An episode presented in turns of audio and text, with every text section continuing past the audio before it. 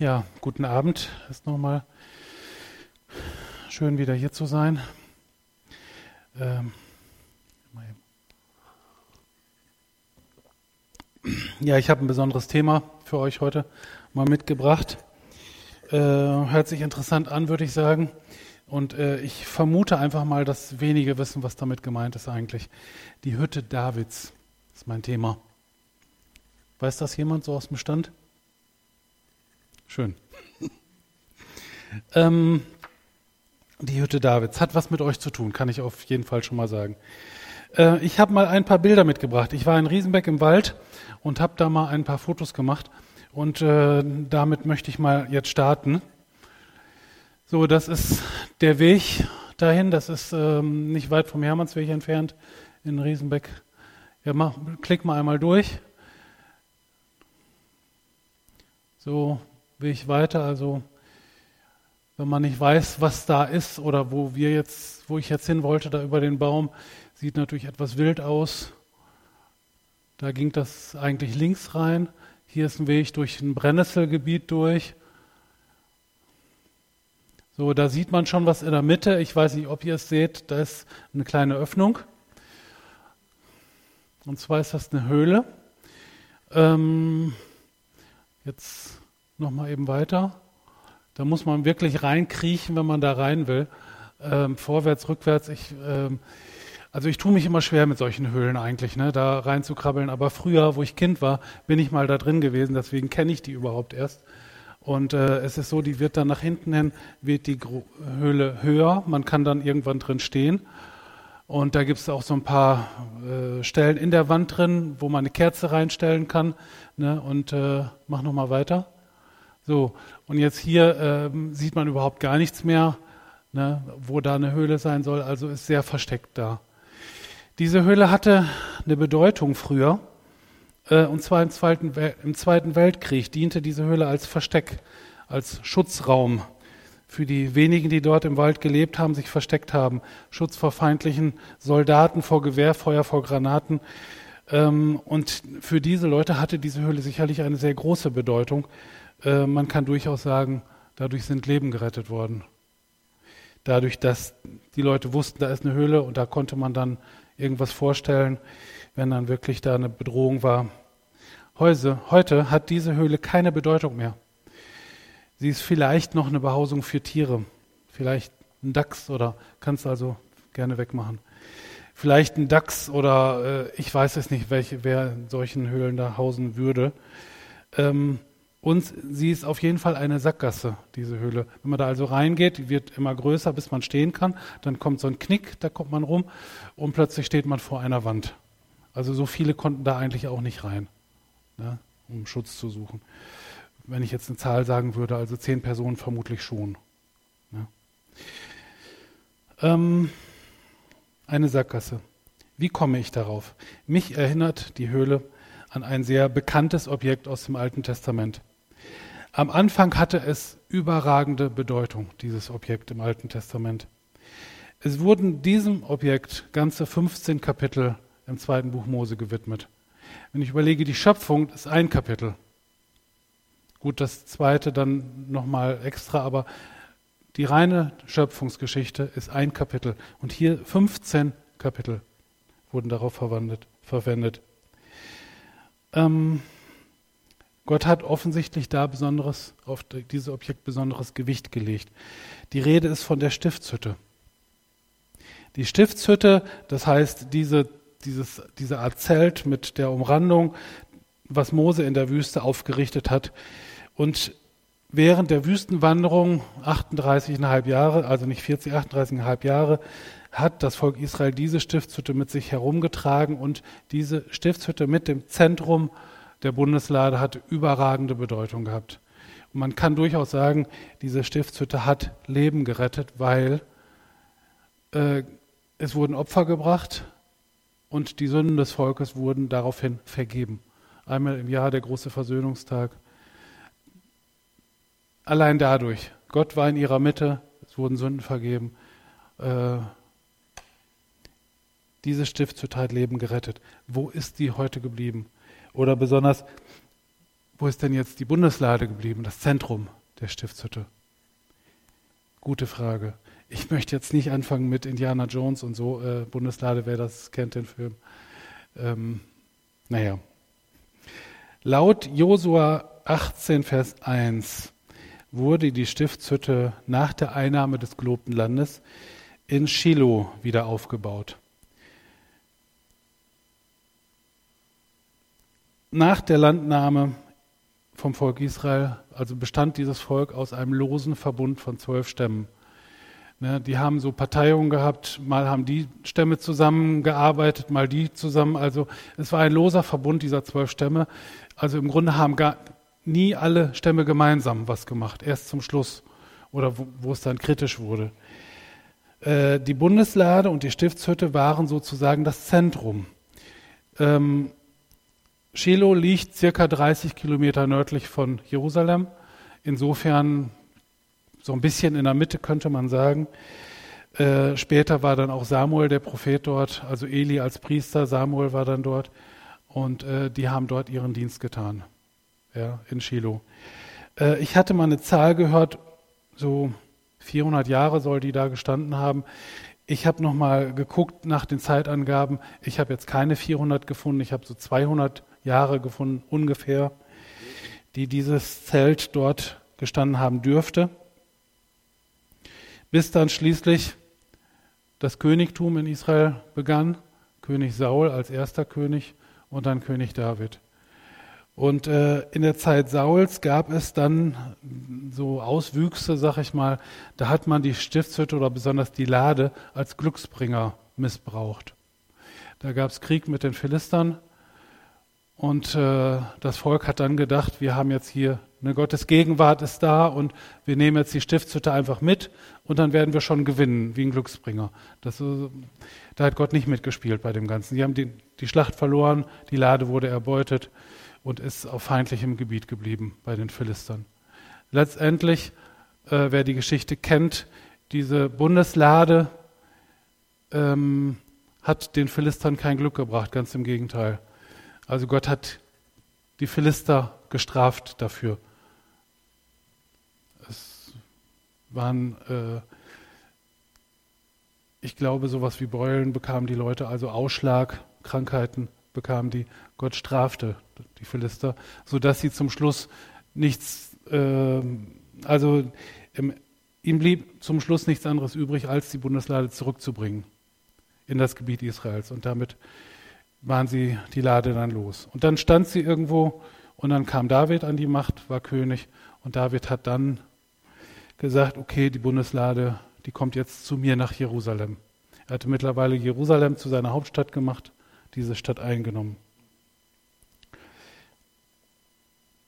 Wo ist die Lade heute? Ist sie überhaupt noch irgendwo da?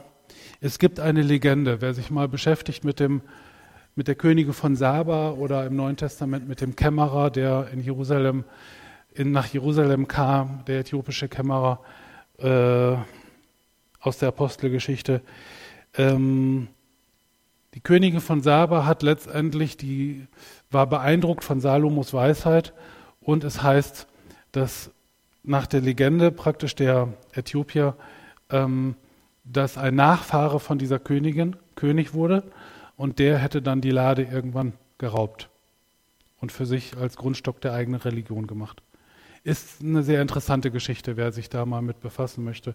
Heute ist Äthiopien zur Hälfte christlich, also das Christentum ist eigentlich die Staatsreligion, kann man sagen. Ähm, gut, aber das ist letztendlich nicht wichtig für das, was ich heute euch sagen wollte. Für mich ist von Bedeutung die Bundeslade wurde aus der Stiftshütte herausgenommen. David hat sie rausgenommen, hat sie nach Jerusalem gebracht, hat ein eigenes Zelt dort aufgebaut und hat diese Lade da hineingestellt. Und hat dann, ja, ja, was hat er damit gemacht? Ähm, oder wieso bin ich darauf aufmerksam geworden? Ähm, dieses Zelt oder die Behausung, sag ich mal, die David da gebaut hatte für die, diese Bundeslade, wurde dann als Hütte Davids bezeichnet in der Schrift. Es gibt also nicht viele Stellen, es gibt, glaube ich, insgesamt so drei Stellen, die das belegen. Und darum geht es mir heute. Ja, um diese, diese Hütte Davids und was das mit uns zu tun hat. Ich würde jetzt gerne mich mal ein ne, bisschen näher befassen mit David selber, der das gemacht hat und habe hier so ein paar entscheidende Stationen von diesem König David mal rausgesucht, mal aufgeschrieben, damit wir so ein Bild bekommen, wer ist das gewesen, was hat er, warum hat er das gemacht eigentlich? David wird genannt ein Mann nach dem Herzen Gottes. Ich lese jetzt einfach mal diese Stationen hier vor. Also es wird so ein bisschen Schwarzbrot heute, ein bisschen Bibel, äh, äh Bibellehre, sag ich mal, aber ich denke, wir können das alle gebrauchen. David hatte das Herz eines Hirten. Seit frühester Kindheit kannte David die Arbeit eines Hirten und war selbst in seiner Jugendzeit einer gewesen. Er hatte die Schafe seines Vaters selbst gegen Bären und Löwen verteidigt und sie ihn wieder abgejagt, wenn ein Schaf geraubt worden war. Nicht umsonst erzählte Nathan ihm später die Geschichte von dem reichen Mann, der dem Armen das einzige Lamm wegnimmt als er ihm seine Sünde klar machen muss. So empfand David auch mit Gott, der sich mit großer Barmherzigkeit immer wieder seines Volkes annahm, um es recht zu führen und die verlorenen Schafe des Hauses Israel zu retten. Also David hatte das Herz eines Hirten. David war Eiferer für Gott. Als Goliath, der riesige Philister, das Kriegsvolk von Israel herausfordert und es verspottet, fragt er mit ehrlichem Herzen, wer ist denn dieser unbeschnittene Philister da, der die Schlachtreihen des lebendigen Gottes verhöhnt?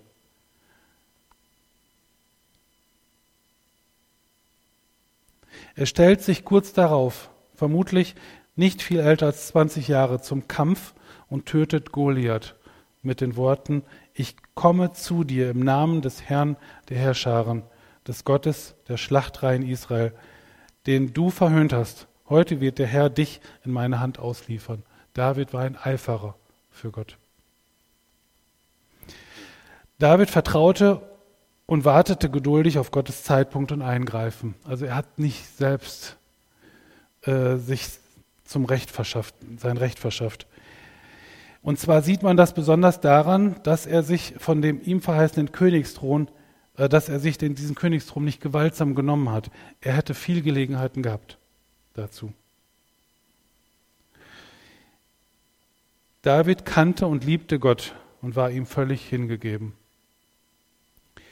Nachdem Gott ihm Ruhe verschafft hatte von allen feindlichen Anschlägen, schreibt er, ich liebe dich, Herr, meine Stärke. Seinem, Salomo, seinem Sohn Salomo rät er, als er ihm den Thron übergibt, und du, mein Sohn Salomo, erkenne den Gott deines Vaters und diene ihm mit ungeteiltem Herzen und mit williger Seele.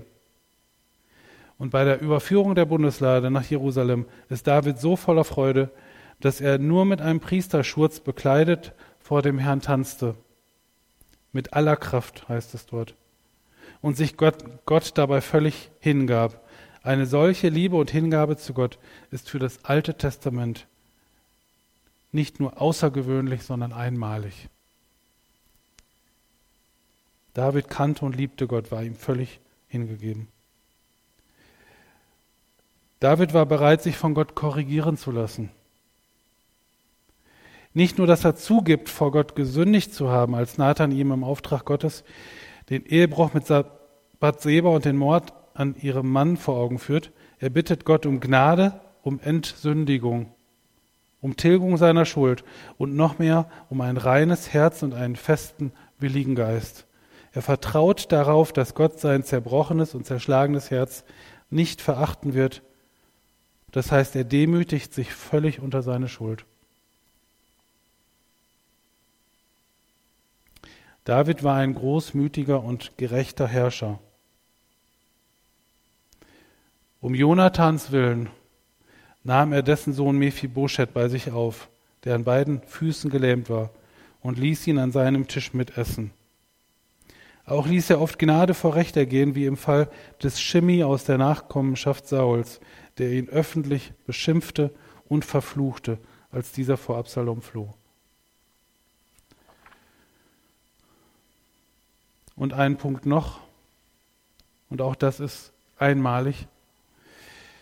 David wusste um den Erlöser, den Messias, den Gott eines Tages senden würde. Er wusste davon. Obwohl es hier keine direkten Stellen im Alten Testament gibt, die das, das bezeugen, kann man doch die Psalmen Davids als oftmals prophetisch ausgesprochenen Lobpreis auf den Messias verstehen. Psalm 110, Spruch des Herrn für meinen Herrn. Setze dich zu meiner Rechten, bis ich deine Feinde gemacht habe zum Schemel deiner Füße. In prophetischer Weise spricht David dann über Jesus, ich sah den Herrn alle Zeit vor mir. Und Petrus im Neuen Testament hat David direkt als einen Propheten bezeichnet. Zusammenfassend ist zu sagen, dass David ein außergewöhnlicher Mann gewesen ist, besonders für die Zeit des Alten Testaments. Er schaute weiter als viele andere der alten Zeugen und vor allem wurde er von Gott mächtig gebraucht, seinem Volk etwas von dem zukünftigen Heil in Christus, dem Messias, zu vermitteln. So wurde der Name Davids in der jüdischen Tradition quasi zu einem machtvollen religiösen Symbol und die Juden knüpften über Jahrhunderte ihre messianischen Träume an die Nachkommenschaft dieses Hauses David.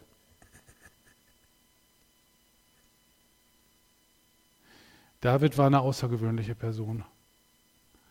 Und im Grunde genommen für das Alte Testament auch ja, herausragend, weil er so viel Einblick in das Neue Testament schon hatte, in diese Zusammenhänge. David hat dann eine neue Gottesdienstordnung geschaffen.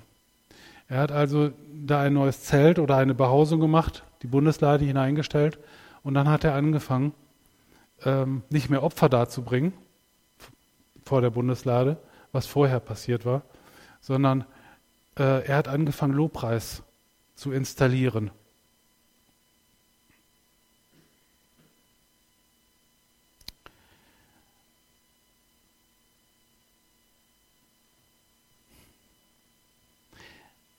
Moment.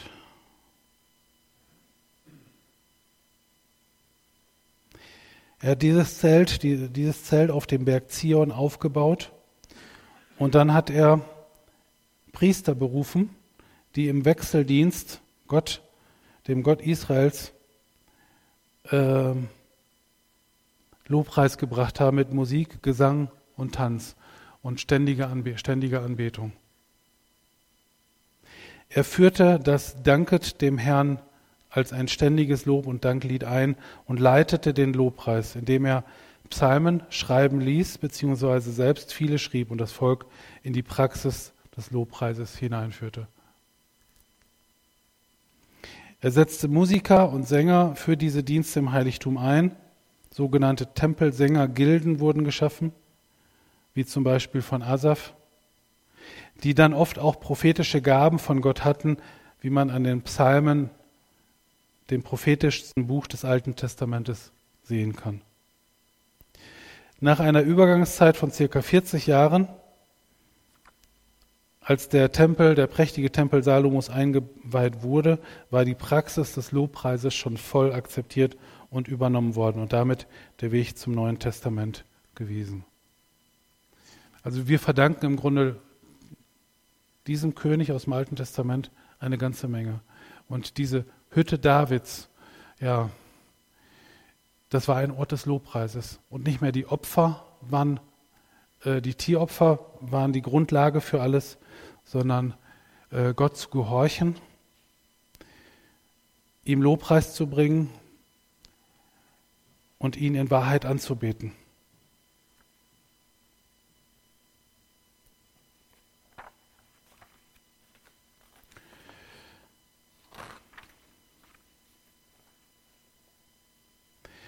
Wir können also sagen, David stand auf dem Boden des Neuen Testaments Und es ist, es ist nicht verwunderlich, dass uns die Hütte Davids auch heute, auch, äh, auch dort begegnet und eine Bedeutung für uns heute hat.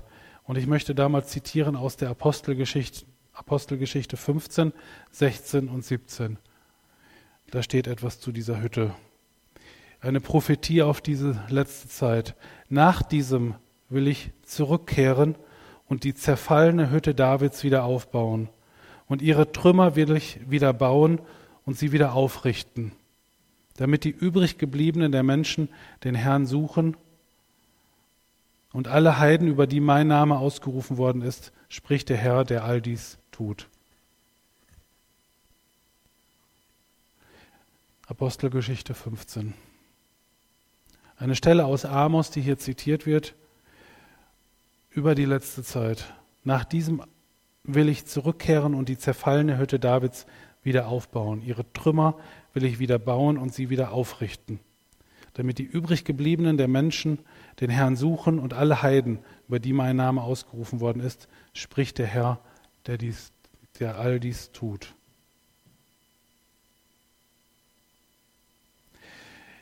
Ich möchte gerne den Zusammenhang aus Amos da nochmal zitieren, den Zusammenhang zu dieser Stelle, was vorher dort steht. Da geht es am Anfang darum, dass äh, Gott sein Volk straft. Eine Überschrift aus einer Bibel, da heißt es dann, Israel kann dem Strafgericht Gottes nicht entfliehen. Und äh, die Texte, da habe ich ein paar Sachen rausgenommen jetzt. So will ich mein Auge auf sie richten zum Bösen und nicht zum Guten, also strafend. Habe ich nicht Israel aus dem Land Ägypten herausgeführt? Siehe, die Augen Gottes des Herrn sind auf das sündige Königreich gerichtet, dass ich es vom Erdboden vertilge. Aber ich will das Haus Jakob nicht ganz und gar vertilgen, spricht der Herr. Denn siehe, ich lasse das Haus Israel durch alle Heidenvölker sichten, wie Getreide mit einem Sieb gesichtet wird. Und es soll nicht ein Körnlein auf die Erde fallen. Durch Schwert sollen alle Sünder meines Volkes sterben, die sagen, kein Unglück wird uns erreichen noch überfallen. Und dann danach die künftige Wiederherstellung Israels und dann kommt diese Stelle. An jenem Tag will ich die zerfallene Hütte Davids wieder aufrichten und ihre Risse vermauern und ihre Trümmer wiederherstellen und sie wieder bauen wie in den Tagen der Vorzeit. Ich glaube, das, was vorher da steht, das Gericht über Israel, das ist alles gelaufen. Das ist passiert. Israel wurde gerichtet auf die schlimmste Art und Weise. Und wir sind jetzt in dem zweiten Teil. An jenem Tag will ich die zerfallene Hütte Davids wieder aufrichten. Diese Hütte Davids, wofür steht sie jetzt eigentlich? Sie steht für die Gemeinde. Für uns heute steht diese Hütte Davids.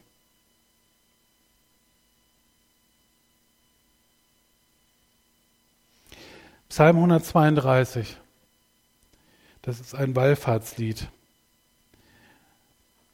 Da schreibt auch David dann, wir wollen kommen zu seiner Wohnung. Damit ist diese Hütte gemeint. Wir wollen anbeten bei dem Schemel seiner Füße. Mache dich auf, o oh Herr, zu deiner Ruhestätte, du und die Lade deiner Macht. Deine Priester sollen sich in Gerechtigkeit kleiden und deine Getreuen sollen jubeln. Ich übersetze das jetzt mal ein bisschen. Wir wollen kommen zu seiner Wohnung, zur Gemeinde Gottes. Die Gemeinde, ein Ort der Ruhe. Als Vorbild dient hier die Sabbatruhe. Da wird nicht mehr gearbeitet, wir können und müssen nichts tun für den Frieden mit und in Gott. Die Gemeinschaft mit Gott selbst steht hier im Vordergrund. Wir dürfen uns in seiner Gegenwart wohlfühlen und in seiner Liebe baden. Er ist der Gastgeber und wir dürfen zusammen mit ihm essen, trinken und feiern. Das ist das, was Gott der Gemeinde und uns verheißt. Ein Ort der Ruhe. In der Gemeinde das steht auch hier drin, da steht die Lade der Macht Gottes. Wisst ihr, welchen Namen der Deckel der Bundeslade früher hatte? Wie man den nannte? Weiß das jemand? Das war der Sühnedeckel. Der Sühnedeckel, da wo Sühne geschehen ist. Man kann auch sagen, der Sühneort. Und interessant finde ich, dass dieser Deckel auf der Lade die Gesetzestafeln überdeckt hat, abgedeckt hat. Auch das ist wieder so ein Symbol, ein ganz deutliches Symbol. Dass wir die Gesetze nicht mehr halten können und müssen, sondern dass Sühne geschehen ist. Einmal im Jahr am Versöhnungstag wurde ein Opfer gebracht und das Blut des Opfers wurde auf diesen Deckel gesprengt. Und da geschah Sühne. Da geschah Vergebung für das Volk. Und letztendlich wissen wir heute, welcher Sühneort eigentlich gemeint war damit. Und der hat einen anderen Namen heute, Golgatha. Das heißt, das Herzstück der Stiftshütte war diese Bundeslade mit dem Sühnedeckel, mit dem Sühneort, wo Vergebung geschehen ist. Und früher waren es die Opfer und später ist Jesus am Kreuz gestorben. Und das war nur eine Vorschattung, diese Bundeslade. Und insofern können wir wirklich sagen, dieser, diese Lade der Macht, welche Macht ist gemeint? Das ist diese Macht, die uns die Schuld vergeben hat, durch die wir gerettet wurden, wo Sühne geschehen ist. Dadurch sind wir freigesprochen, haben freien Zugang zu Gott, um ihn anzubeten. Und man kann sagen, Lade der Macht, insofern äh, vom, ähm, davon sprechen hier das Wort vom Kreuz. Das ist Gottes Macht, das ist Gottes Kraft zur Errettung jedes Menschen, der den Glauben an Jesus ergreift. Es ist Gottes Macht zur Errettung. Und zuletzt, die Gemeinde ist ein Ort des Lobpreises, wo die Priester sich in Gerechtigkeit kleiden. Wir alle, die wir Priester und Könige vor Gott sind, und jubeln unserem Gott und Retter zu.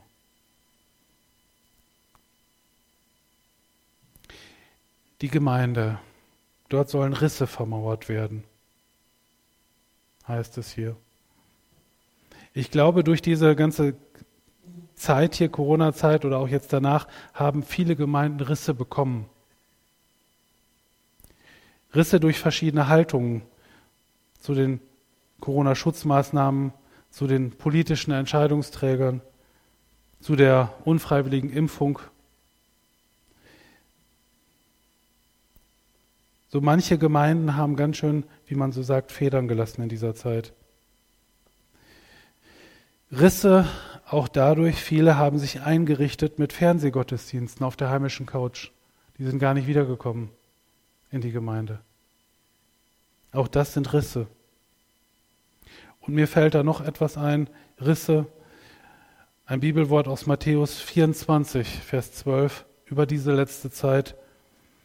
Weil die Gesetzlosigkeit überhand, nehmen wird, wird bei den meisten die Liebe erkalten.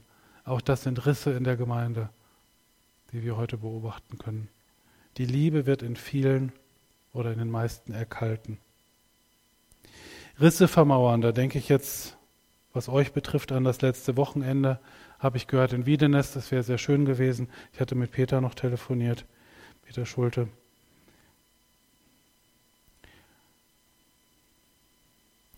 Dass ihr wieder neu aufeinander zugegangen seid, und vielleicht einen Teil dieser Risse vermauert habt.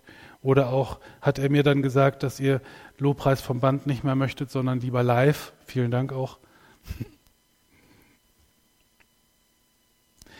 Die Hütte Davids, das seid ihr. Das ist die Gemeinde des Herrn hier in Emstetten. Diese Hütte soll am Ende der Zeit wieder aufgerichtet werden. Und da seid ihr sicher auf einem guten Weg. Und der Bibeltext aus Apostelgeschichte 15, wo von dieser Hütte gesprochen wird, da steht auch drauf, warum, warum das alles passieren soll, dass Risse vermauert werden, dass sie wieder aufgerichtet wird, diese Hütte, damit die übrig gebliebenen der Menschen den Herrn suchen und alle Heiden, über die mein Name ausgerufen worden ist, spricht der Herr. Ich habe vorhin gehört, im September habt ihr einen T-Bus hier? Oder voraussichtlich? Ja, Dafür seid ihr als Gemeinde da, mit den Menschen die Botschaft zu bringen. Nicht für den Tebus, klar, aber um den Menschen zu sagen, es gibt Rettung, es gibt Heil in Jesus. Das ist das, was, was Gott möchte, ne, dass das passiert. Ich habe noch zwei Bilder mitgebracht von der Arche. Genau, das ist jetzt so ein, ich glaube eher so ein Kunstbild, ne? So, aber das andere, sag ich das mal bitte? Da hat jemand, ein Holländer, ein findiger Holländer, die Arche nachgebaut und hat äh, so eine Art Bibelmuseum draus gemacht. Das gibt, glaube ich, schon mehrere. In den USA gibt es auch jemanden, der das gemacht hat.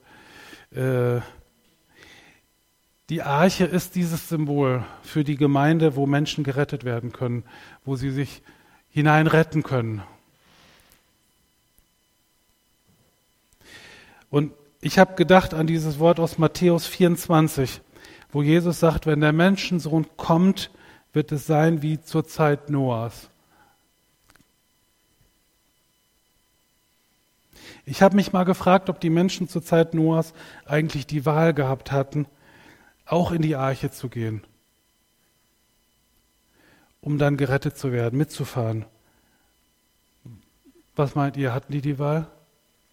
Hätten die mit rein dürfen? Ich, ja. Wie lange hat er gepredigt? 100 Jahre etwa, ne? 100 Jahre. Begonnen hat er, im 500, wo er 500 Jahre alt war, hat er begonnen mit dem Archebau und wo er 600 war, sind sie los. Da kam die Flut. 100 Jahre gepredigt. Und wie viel sind gerettet worden? Nur acht. Nur acht Personen wurden gerettet. Ja.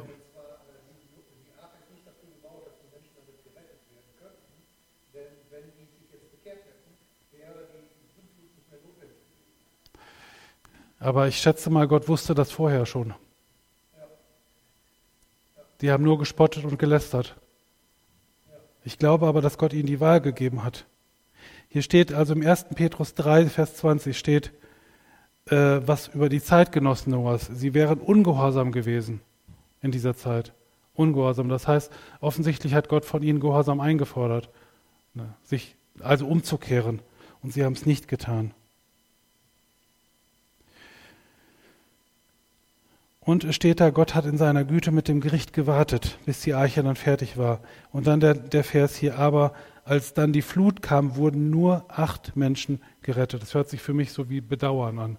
Es waren letztendlich dann doch nur acht, die gerettet wurden. Ich weiß es nicht, aber ich vermute einfach, sie hätten die Wahl gehabt, umzukehren und auch gerettet zu werden. Und insofern ist es genau wie heute, die Zeit no, äh, heute ist die Zeit wie zur Zeit Noahs. Ne? Und wir sind aufgerufen, Menschen äh, das zuzurufen, als Stellvertreter Jesu. Lasst euch versöhnen mit Gott. Oder wie Petrus in der Pfingstpredigt das sagt, lasst euch erretten aus diesem verkehrten Geschlecht.